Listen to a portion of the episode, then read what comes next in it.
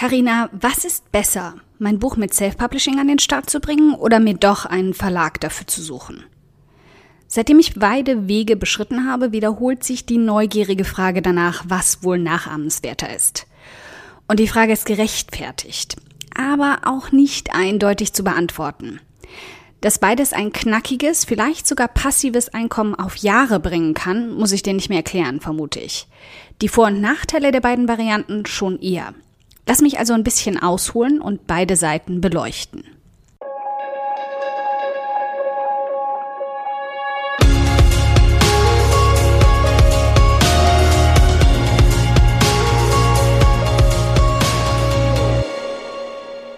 Hi, ich bin Karina, Gründerin von Pink Kompass um 180 Grad und der Feminine Jazz und teile hier im um 180 Grad Audioblog alles mit dir, was in meiner Selbstständigkeit funktioniert und was nicht. Wir knacken meine Strategien rund um Marketing und Mindset, denn Erfolg beginnt in deinem Kopf. Folge 28 stellt die Frage, die sich jede moderne Autorin und auch Autor irgendwann stellt. Sollte ich mit einem Verlag an meinem eigenen Buch arbeiten oder es mit Self-Publishing versuchen? Uns stehen heute beide Möglichkeiten offen und die Frage ist in einer Zeit von digitaler Reichweite interessanter denn je. Noch nie war Self-Publishing dank Amazon so einfach und unkompliziert wie heute. Dein eigenes Buch in den Händen zu halten, würde nicht länger als eine Woche dauern. Maximal. Als ich Ende 2013 an Frauenreisen Solo, meinem Ratgeber für alleinreisende Frauen, geschrieben habe, war die Antwort also noch glasklar für mich. Ich war ein Niemand, eine Bloggerin, die gerade anfing, sich in der Reisebloggerbranche einen Namen zu machen und bei der die meisten Verlage völlig zu Recht erstmal abwarten, ob es mich überhaupt in einem Jahr auf der Internetbildfläche noch geben würde oder ob ich durchhalten würde. Warum hätte ein Verlag also mit mir arbeiten sollen, außer zu Bedingungen, die mir definitiv nicht geholfen hätten? Denn das ist die entscheidende Frage an diesem Punkt. Nicht, ob ich Variante A oder B wähle, sondern was ein Verlag von mir als Autorin eigentlich hätte. Diese Vorteile bestimmen nämlich dann die Konditionen des Vertrags. Viele begeisterte Schreiberlinge vermuten, Verlage würden sich um Menschen reißen, die zu Thema X oder Y ein Buch schreiben würden. Tatsache ist, viele Lektoren bekommen so viele Manuskripte zugeschickt, dass es nur ein Bruchteil davon überhaupt auf ihren Schreibtisch schafft. Deprimierend, aber wahr. Als erstveröffentlichende Autorin macht es also deutlich mehr Sinn, dir erstmal einen Namen zu machen. Harpe Kerkeling hätte sicherlich nicht so viel Erfolg mit dem Jakobsweg gehabt, wäre er nicht Harpe Kerkeling. Denn er war definitiv nicht der Erste, der diesen Weg in Angriff genommen hat. Und auch nicht der Letzte.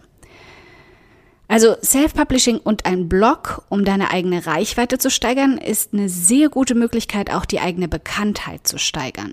Erst recht in Kombination mit einer Webseite, YouTube-Videos oder Social-Media-Präsenz, mit der deine eigene Reichweite ordentlich angefeuert wird und du als Mensch bekannt wirst. Nicht zu vergessen, dass sämtliche Einnahmen minus der Kosten für Software, Erstellung und Veröffentlichungsplattform in deiner eigenen Tasche landen. Was also gut 70 Prozent des Verkaufspreises sein können. Vom ersten verkauften Buch bis zum letzten. Außerdem hast du völlige Entscheidungsgewalt über Design, Inhalt und Seitenanzahl. Und diese Selbstbestimmtheit garniert das Ganze mit der Kirsche auf der Sahne. Jetzt stehen wir also vor der Frage, warum solltest du überhaupt mit einem Verlag arbeiten? Also ganz generell.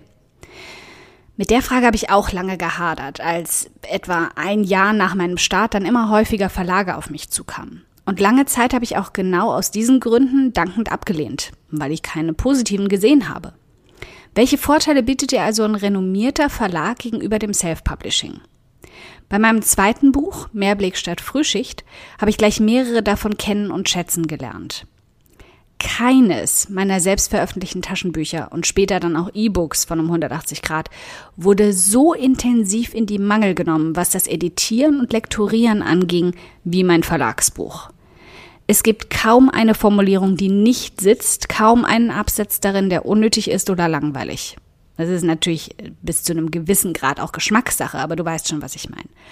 Und dann mal ganz abgesehen von der Rechtschreibung und Grammatik. Also erst dabei habe ich wirklich gelernt, wie wichtig die Reduktion auf das Wesentliche ist, wie eine Geschichte seinen roten Faden behält und die berühmte Moral der Geschichte auch sichtbar wird.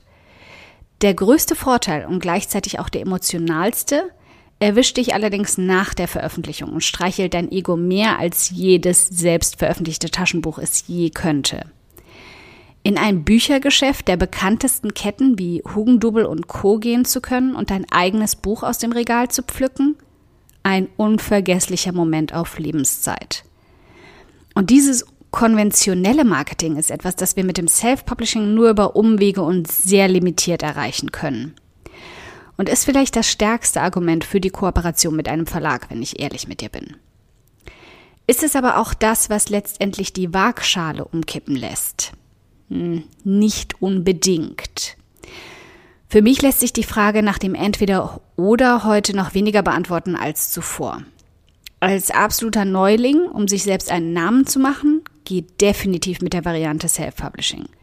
Nicht zu vergessen, es lässt sich damit sehr kurzfristig und schnell, nämlich im eigenen Arbeitstempo, unabhängig von verschiedenen Abteilungen, passives Einkommen erschaffen. Vor allem, wenn es ein aktuelles und relevantes Thema aufgreift, das von Amazon, von der Konkurrenz noch nicht totgetrampelt wird. Damit schaffst du dir dann langfristig auch selbst die Möglichkeit, von Verlagen gesucht zu werden, statt umgekehrt und hast damit von Beginn an eine deutlich bessere Verhandlungsbasis. Wenn du schon eine Person des öffentlichen Interesses bist, also mit einer nennenswerten Reichweite und starken Fanbase, die das Marketing deines Buches deutlich pushen könnte und mit einem Buch, bei dem das Veröffentlichungsdatum keine große Rolle spielt, sind Verlage und die Qualität ihrer veröffentlichten Bücher, an die wir als Self-Publisher nur sehr schwer und mit knackigem Investment rankommen können, eine absolut berechtigte Option. Wofür ich mich heute entscheide, wenn ich ein neues Buch angehe? Ich wäge jedes Mal ab, was ich damit erreichen möchte und wen. Und würde mit verschiedenen Projekten weiterhin beide Wege gehen. Denn beide haben unschlagbare Vor-, aber auch einschneidende Nachteile. Eine ganz klare allgemeine Empfehlung kann ich dir also heute nicht geben. Aber was auch immer du wählst, dein eigenes Buch bleibt dein eigenes Buch und wird dich unsagbar stolz machen, wenn du es zum ersten Mal in den Händen hältst. Keine Entscheidung für oder gegen das eine oder andere wird daran je etwas ändern. Wenn du noch ein kleines Licht am großen Internethimmel bist und dich jetzt klar für Self-Publishing entschieden hast, dann kann ich dir noch weiter unter die Arme greifen. Nachdem ich zwei Bücher erfolgreich bei Amazons Self-Publishing-Plattform CreateSpace und bei Kindle veröffentlicht habe und damit im ersten Jahr ganz nebenbei 6000 Euro verdient habe, habe ich all mein Wissen dazu in ein Paket gesteckt. Darin findest du ganz genaue Anleitungen mit Screenshots und allen Details, wie du dein schniekes Buch veröffentlichst. Und noch dazu meine besten Tipps, wie du besser und schneller schreiben kannst. Falls du mit dem Buch also quasi noch nicht so ganz fertig bist.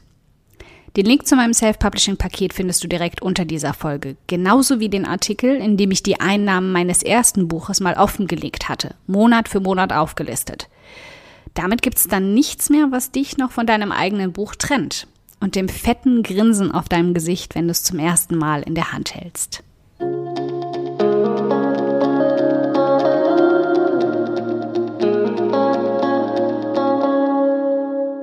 Ein dickes Dankeschön, dass du heute beim um 180 Grad Audioblog dabei warst. Und falls du noch mehr knackiges Marketingwissen oder Mindset- und Motivationskicks brauchst, schau auf podcast.um180grad.de nach weiteren Episoden oder direkt auf www.um180grad.de in über 100 hilfreiche Artikel rein. Wenn du eine Frage hast, die dir auf der Seele brennt und die du gern für eine Podcast-Folge vorschlagen möchtest, dann schick sie mir jederzeit an podcastwunsch.um180grad.de. Ich freue mich schon darauf.